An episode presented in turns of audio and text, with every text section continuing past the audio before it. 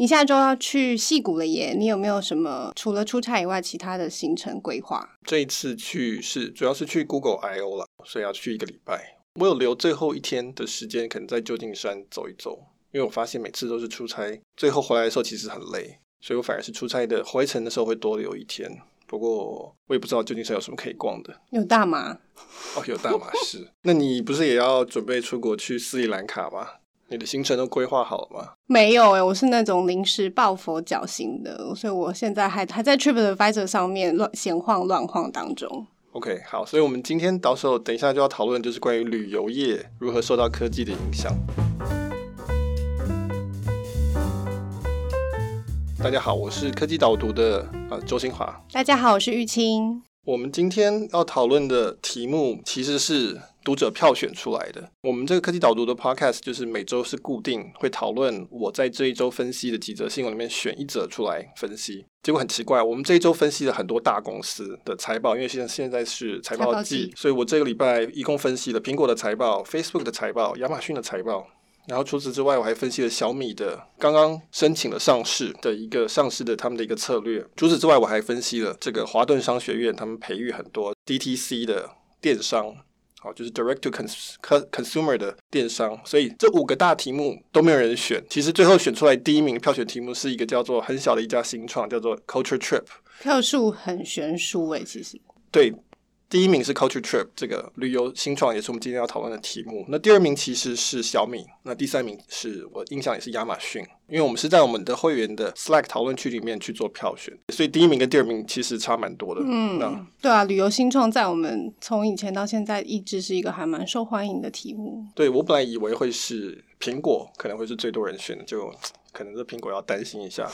那总而言之，呃，出乎意料的，大家最有兴趣的其实是这家英国旅游的新创布洛格，叫做 Culture Trip。然后我自己也其实也一直都很长期蛮关心旅游业的发展的，除了因为我自己喜欢旅游，虽然没时间，但是喜欢旅游之外，那也是因为这种。服务业的类型，其实，在台湾都发展的不错，都可以发展到品质很好、很细的一些细节都做得很不错。比如说台湾传统的旅行社，比如说雄狮，以及后来比较后来一点的灿星、易游网等等，其实都是他们的线上业务都做得相当的不错。很多从业人员呢，当然的可能消费力也不错，就开始在做很多旅游。所以我一直都对这个题目。很有兴趣，然后后面也也出现了一些新的新创，比如说 KKday 专门做体验方面的，还有 Oting，就是用区块链来做一些东西的，所以都我们都一直都有新的新生代出来，然后我们的中生代或是老生代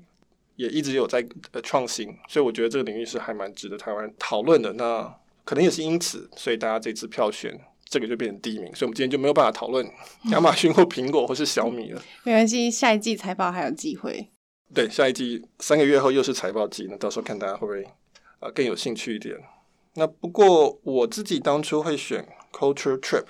这家公司，Culture Trip 直译就叫做文化旅游，或是余秋雨的书叫文化苦旅哈。嗯、所以顾名思义，它就是一家比较标榜文化性的，就是可能不是那么的像实际啊，或者说我要住哪家旅馆这么的实用性的内容。它呃这个网站它基本上一个部落格的形式，它比较像是一个。还有很多排行榜文章，比如说德国最浪漫的十个城市啊，你去京都该做的十件事，比较是偏 inspiration 的，就说给你一些点子，说你到底可以做什么。我我去法国应该要去哪些酒庄啊，类似这种概念的内容，所以它不是非常非常的实用性的，要带什么纪念品回台湾啊，或是要去吃什么米其林餐厅等等。它是它不是攻略就对了，它是比较像是体验情怀的这种感觉。对对对对高大上一点，更有一些想法的内容。我会选这个题目，就是因为他这一轮募了八千万美金，这个是他的第二轮，就是他的 B 轮。一开始我看不懂为什么，我不知道为什么这家公司值得八千万美金，所以我就觉得，哎，这还蛮有趣的。因为有时候你是。分析一些东西是想要印证你本来就知道的，或是你的预测，你想说啊，我预测苹果 iPhone X 怎么样怎么样，看看它是不是真的是这个策略。那有时候你是因为你就是觉得看到跟你的分析不符合的地方，那这其实有时候很有价值，你可能可以因此你可以修正说哦，其实我的分析的方法是错的。当然也有可能是市场是非理性的，换句话说，它的确是不应该值这个钱，这个也还蛮常见。事实上，这个非常非常的常见，大部分时候其实市场都是不理性的。嗯，呃，所以我那个时候就因为有这种。我看不懂为什么它可以募到八千万美金，相当于它总共募资到现在就是募了三十亿台币。好，我看不懂为什么这个状况，所以我后来就选了这个题目。而且也是你平时就很喜欢注意的旅游业嘛。其实很多主要的旅游工具，可能大家都有用过，比如说 TripAdvisor 啊、Expedia、Priceline。台湾亚洲区可能就是 Agoda 这些。你可以用来订房啊，或者订旅馆啊。那在中国，越来越多人也会用，比如说马蜂窝啊，有点类似台湾的背包客栈，或者是像西城订穷游啊、穷游网等等，就是这些都越来越盛行。那大家的也都用的蛮习惯的。但是这家 Culture Trip 我完全没听过。那我后来去查了一下它的一些报道，发现美国人也没听过啊。它其实是一家在总部基本上是在伦敦，然后它的创办人是以色列人，所以它其实是。有三个总部，一个在伦敦，一个在纽约，一个在以色列。它的模式我可以解释一下，它的模式是说，他写刚才那些很有情怀的内容，那还有他自己有 in-house 的编辑团队，但他同时还有三百三十个，他叫做 local contributor，就是在当地的这个创作者，就是在不同可能在不同大城市，他们就专门在写他们城市里的东西。那不只是写，那也有可能是拍影片的，或者是，照相的。它的生产模式不是像比如说背包客栈或是这个马蜂窝，是由使用者来写的。啊，使用者一般人把自己的经验放上去，对，它不是论坛啊，它不是我们叫 UGC，就是 User Generated Content，使用者产生内容，它不是 PTT，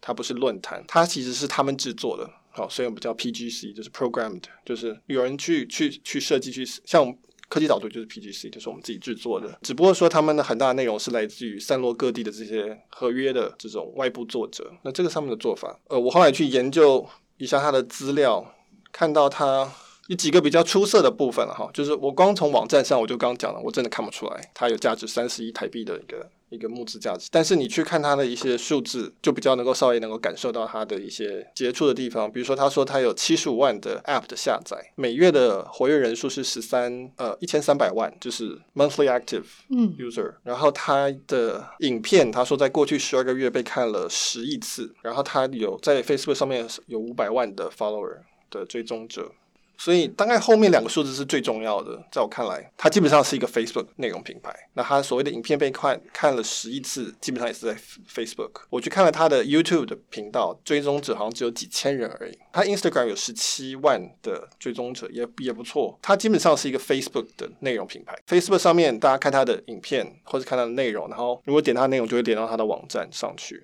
它目前大概是一个这样子的，呃，一个所谓的共笔部落格。那他募资有说他们是要做什么吗？对，他募资里面，其中唯一最有野心的部分是说他要做线上的旅行社，我们叫 OTA（Online Travel Agent）。对，Online Travel Agent 就是线上旅线上旅行社，也就是类似像雄狮或是易游网在做事情，就是他可以帮你去买机票，或是旅馆，或是租车等等。他就是在他有一个网络平台，然后后面是对着这些呃供应商，他可以做交易。我们比较熟悉的 OTA 的话，应该最主要就是像 Expedia 或者像 Priceline。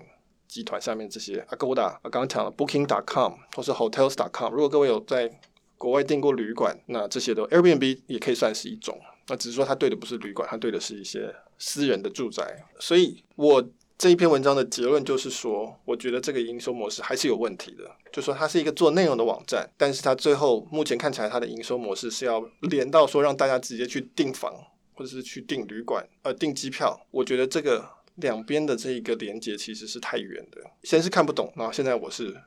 觉得他这个他的目标是很奇怪的，所以你觉得他还没有串起来，对？所以就我们既然要预测，当然我们要讲出一个理由出来，那将来也许有一天 Culture Trip 会证明我是错的，那没关系。那我觉得我们可以看，就是说我们如果讨论旅游产业的话，其实以线上的行为来讲，它其实是有分很多阶段的。在没有网络之前，你是怎么规划一个你出国的行程？假设你没有参加旅行团的话，那是一个很浩大的工程诶。我小时候，如果是家人一起旅游的话，要买很多本书，旅游书，然后。查好资料，然后订旅馆，然后还要再跟旅馆当地联络，看他们有没有什么一些当地的行程，我们可以订。等于是出发以前就要把每一天要做的所有的行程都要规划好，然后才能出门。所以大概比如说一个七天的邻近的国家的旅游，可能就会花上我们约莫快一个月的时间在规划。对，其实我们如果再讲详细一点的话，其实是就是这个东西，可能年轻一辈人没有经历过的时代，那我有稍微经历过。这个时代，就是说，你首先你会买几本旅游书，啊，比如说 Lonely Planet 寂寞星球，或是台湾出的，反正反正可能某某某某日本，比如说京都的介绍京都的杂志等等，然后你就摊开来。那第一个你要决定说你要去哪些城市，所以你要用旅游书里的那个地图，然后接下来你就要说规划。对，还要买地图。对，你要买地图，然后呢，你就要规划从哪里哪里怎么移动，用什么车子什么的。然后通常也是看旅游书，然后然后再来是选旅馆，然后最后就开始打一堆电话。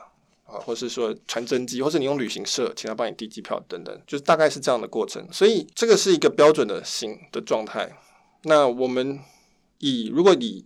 《寂寞星球》（Lonely Planet） 这本书来讲，你可以说我们现在的线上的这一切服务，呃，一开始的出发点都是这一本书。那现在它被拆开来了，所以变成说我们规划行程地图的部分就用 Google Map，我们就开始标标标，然后拉说看中间距离多少，开车要多久。这种工具的部分，比如说订房、订车。订机票，那个当然就是直接去 OTA 网站，就是我们刚刚讲的 Expedia，或者你去中华航空的这个官网。订旅馆的部分呢，你可能就会去上 TripAdvisor 或是 Hotels.com，上面有很多资讯嘛，你可以看大家的评鉴，这个这一间旅馆干不干净啊？那间旅馆有没有停车免费停车啊？这个旅馆有没有早餐等等，这些都拆出来了。A Culture Trip 它的问的定位呢，就是在于一开始的那个你要选择哪个城市的部分，是最早的部分。你说哦，我要选这，我去德国，但是我没有办法玩完整个德国，那我要选这这十个城市。它是在最前面的这部分，给你一些 idea，让你知道说，哎，这个城市有什么特色，那个城市有什么，或是那个景点有什么可以做的事情。或甚至是我还没决定我要去哪个国家，他先给你一些 idea，所以他也有，比如说电子报，或者说你就关注他的粉丝团，那你不时就会看到他的一些照片啊什么，你就会心生向往。但你那时候还没有决定要出去玩，那有一天你可能觉得要决定要出去玩了，曾经给你的那些内容或者图片就有一些就刺激到你，那就决定要去这里。那这个是他的工作，所以我们叫做 inspiration 的部分，在整个购物流程这是非常前面的，在这非常前面的意思就是它其实很难变现，都是很难商业化，离消费行为越近的。是越容易变现，是第一步。所以订房网站、订机票网站那些都是最早开始网络化的，因为它离变现非常容易、非常近，就是需要买。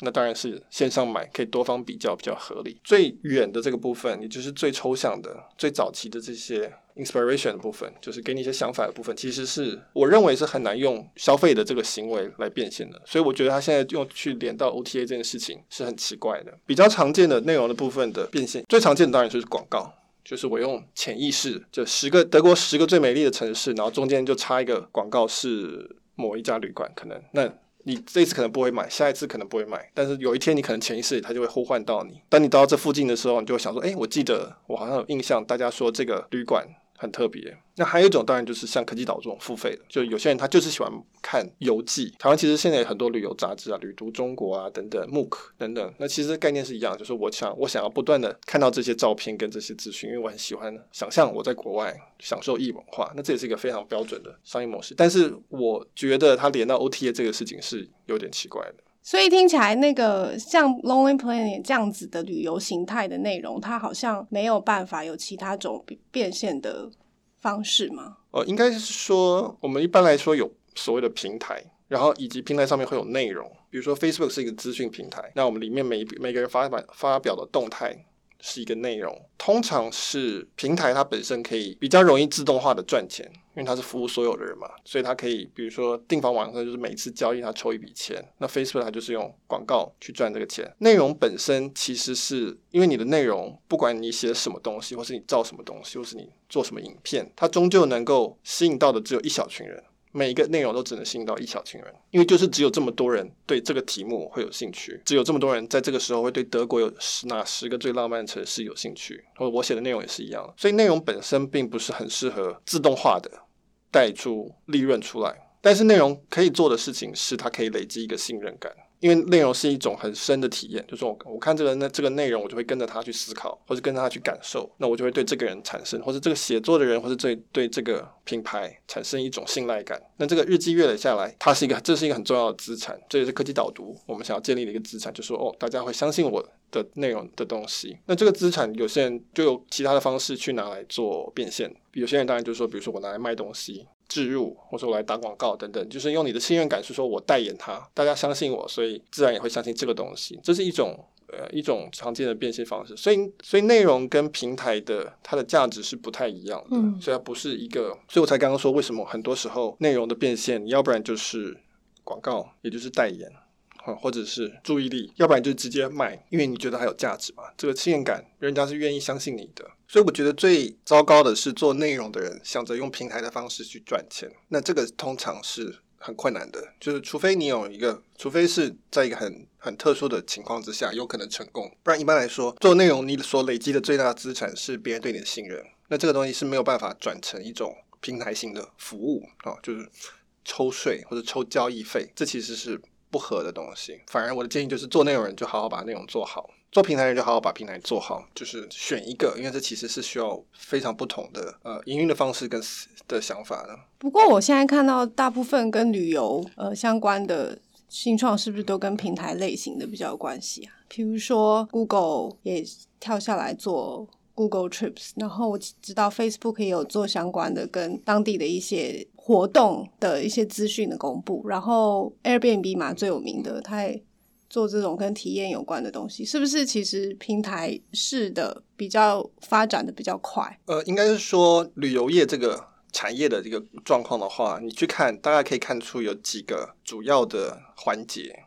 我们如果用消费者的购买这这个历程来看的话，消费者要去，比如说要买一个要去订一个旅馆，他怎么做？他第一步一定是上 Google，然后他会搜寻说我要找。一个旅馆，我不，我可能输输入台北市旅馆去搜寻，或者说我已经相对明确了，那我可能就是上 Google，然后写 TripAdvisor，然后去 TripAdvisor 上面找台北市，然后再找旅馆。这个整个环环节的第一栋是 Google，第二栋是所谓的这种资讯内容平台，比如说 TripAdvisor，我们叫 Meta Search，Google 是 Search，然后它是 Meta 就下一个。后一段的 search 就是我我在里面去再去找细分一些资料，因为像 TripAdvisor 它会针对旅馆去优化，它会告诉你说整洁度评分多少，有各式各样的栏位是专门针对旅馆的，所以你就会 meta search。那你如果是餐厅，它的 meta search 可能就是 Easy Table，或是你如果是机票，可能是比如说 Sky Scanner 等等。那第三栋就是通常你决定了之后，你就要去交易，你要去购买，那这个时候就是 OTA，就是我们刚刚讲了。啊、，Expedia、Priceline、Booking.com、Hotels.com 等等，这种他们是直接就，他们后面就是接的就是旅馆的系统，所以他可以你在这边交易，选好日期，选好房型，然后他就给你这个房间，那旅馆就会把那个房间交出来，空出来，大概是可以分成啊这三栋哈。但这三栋里面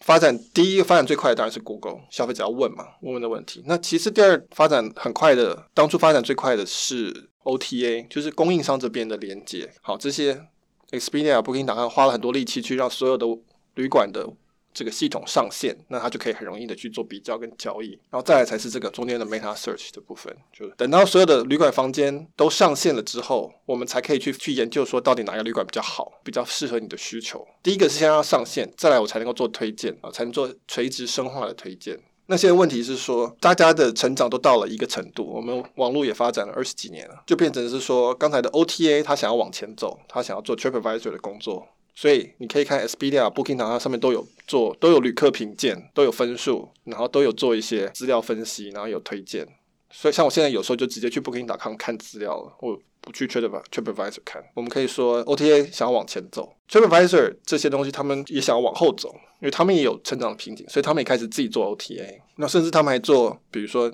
像是体验的行程，比如说我介绍你一些品酒的行程等等，他去接一些比较原本的 OTA 没有去让他上线的一些比较小的服务啦。哈。那你可以看到 Google 往后走，就是 Google 原本它就是做一般性的搜寻，那现在它也推出了专门帮你去规划行程，或是搜寻机票，或是搜寻这个航空公司等等等的这东西，在这里面基本上 Google 的位置是最有利的，因为它是面对消费者。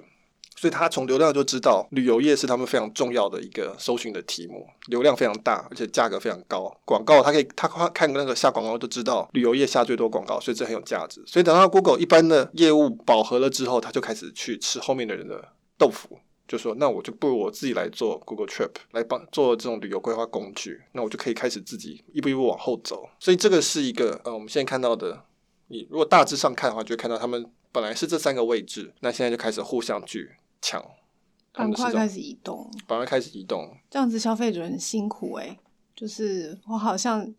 没有各自分野做的最好的，又或者是在某个地方好像就可以完成所有的事情，但但是选择上面会不会出现很多障碍？我都觉得应该顾客会觉得是开心的，因为有竞争出现。那其实是会有新的更多新的工具跑出来，比如说 Airbnb，它基本上是 OTA 的的角色，但是它不是从旅馆出发，它是从民宅出发，因为他发现这是一个空的，没有人在做，因为它很难做，所以没人做。那但是因此让 Airbnb 有有机会跑出来。那你有说像 KKday，它从体验开始出发，因为体验很难做，这些都是不是连锁的，然后都是中小企。然后都是散落在新创，那也不知道什么时候，可能一个一可能一对夫妻就出来做带你旅游巴黎这种体验，所以难做的当然都是呃后来才做，但是难做的才有机会嘛，所以新创有机会从这边跑冲出来，所以所以以消费者的角度来讲，当然是有更多的选择。我们比较担心的当然像 Google 这种垄断的问题，就说 Google 可以全部往后吃，那这个是对生态可能是会比较大影响。那这个。就，但是它也有它的新的变动啊，就是最主要变动是在手机上面的 App 里面，Google 就没有这么大的垄断的力量，所以你在 App 里面，你可能就直接去那个 App 了。所以你如果习惯了用某一个 App，比如说 Airbnb，或者是说像中国大部分人可能只有手机，只用 App，他也不去上 Web，那这个时候 Google 的这个这个搜寻的优势就这么没有这么明显，所以还没有到垄断、缺乏竞争的地步啊。应该是这样讲。那我最后问一个，跟台湾、嗯、应该蛮多人都会有这样子的问题的，因为台湾那个旅行服务业算是蛮蓬勃的，而且最近你有看到那个街头其实多了很多旅行社的实体的店面出来，所以是不是传统的旅行社或是实体的旅行社又有一些机会啊？对，我也觉得这个趋势蛮有趣的，就是说你可以看到在路上很多出现很多实旅行社的实体店面，比如说雄狮或是东南灿星。传统旅行社他们过去最重要、最赚钱的，据我了解，一般来说，传统旅行传统的中间人最赚钱的部分都是直接买进然后卖出，就他不是帮你们媒合。我们刚刚讲平台都是媒合，就说你们两个中间最后你们两个直接交易，然后我抽一点手续费，因为我是 TripAdvisor 或者我是呃 Booking.com，我就跟旅馆抽一点手续费，因为我帮助你们媒合。但是传统的做法是我买进这个包机，然后再卖掉给你。这个利润是比较大的，因为我承担了比较大的风险。如果没有卖不掉的话，那就是亏本就亏在我身上。但相对来讲，我也比较知道怎么卖，所以我可以赚到，就不是赚手续费，这是买进卖出的差价。那这个是传统旅行社，呃，因为过去没有网络嘛，所以他必须要用这样的方式去销售。那但是这个其实也是还是有它的市场，因为不是每个人都想要花那么大力气去做搜寻，跟这其实时间成本很高。那其实是只有比较有闲的人，跟或者有某些特殊需求的。呃，的人才会去做这个很主动的事情，要花这个力气。所以，所以传统旅行社它还是有它的很大的一个市场，然后它也比较有过去的这种业务团队的经验。那所以，其实我们可以看到，不见得很多时候网络并不是说真的消灭了过去中间人，反而是让过去的中间人他有更多的工具可以去发展。就说，他雄狮开一个实体的店面，然后你过去找他说：“诶，我要去订一张去中国的机票。”去旅行，那他可以协助你办，比如说台标证啊，然后他还可以帮你去搜寻啊，等等。其实这些服务本身是有价值的，嗯，对于需要的人其实是很很有帮助、有利润，而且他们的效率其实是提高的，因为网络的关系。在科技岛上面一直写说，实体零售的王牌就是体验啊，就是服务。上一集的重点啊，上一集的重点。那所以雄狮旅行社它可能就是在实体的部分，它可能就不再是像过去是用买进卖出的方部分来赚钱，而是说我是用服务的的角色。去赚钱，那我还是有提供到价值，而且对大部分来讲，这个还是一个很复杂的事情。规划一个行程还是一个很复杂的事情。就从头到尾规划好的话，这件事情价值还是很高的。那他们有他们的专业性嘛？就是说，他们也知道一些你可能不知道的什么什么豪华游轮啊，这种可能更适合你的。那他们因为是就像 consulting 的角色，然后但是他有网络在后面支援他，那所以这个也是对于反而对于很多甚至是你可能自由行久了。到最后你会觉得说，呃，我宁愿别人介绍我，因为可能他知道我不知道的，那这反而是反而是更进阶的，就是说，那可能有哪些没有没有想过的体验，你可以告诉我。所以这可能是至少在实体零售这边的一些新的做法。所以我刚，所以我为什么会说，其实选择是变多的啊，就是因为网络让这个选择变多。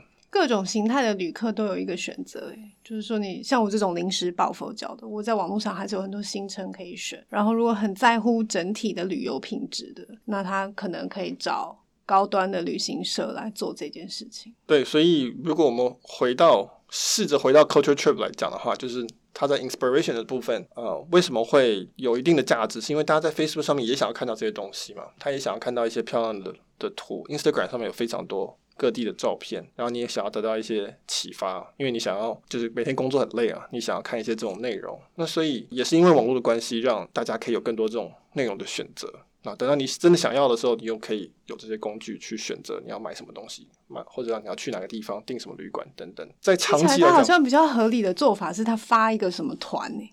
要发一个北韩的旅游团，或他发一个蒙古、新疆的什么，这是不是比较合理啊？这很合理啊。那这这个就是从 inspiration 去带这个团，这是台湾非常多旅游部落客在做的事情，嗯、就是。某某某带一个专业的某某团，对，所以我我我的确同意，我觉得 culture trip 比较合理的 OTA 其实是体验的部分，就少见的体验，小众的体验。所以你没有听过它是合理的，因为你不在英国，可能英国人都很需要，有可能，对。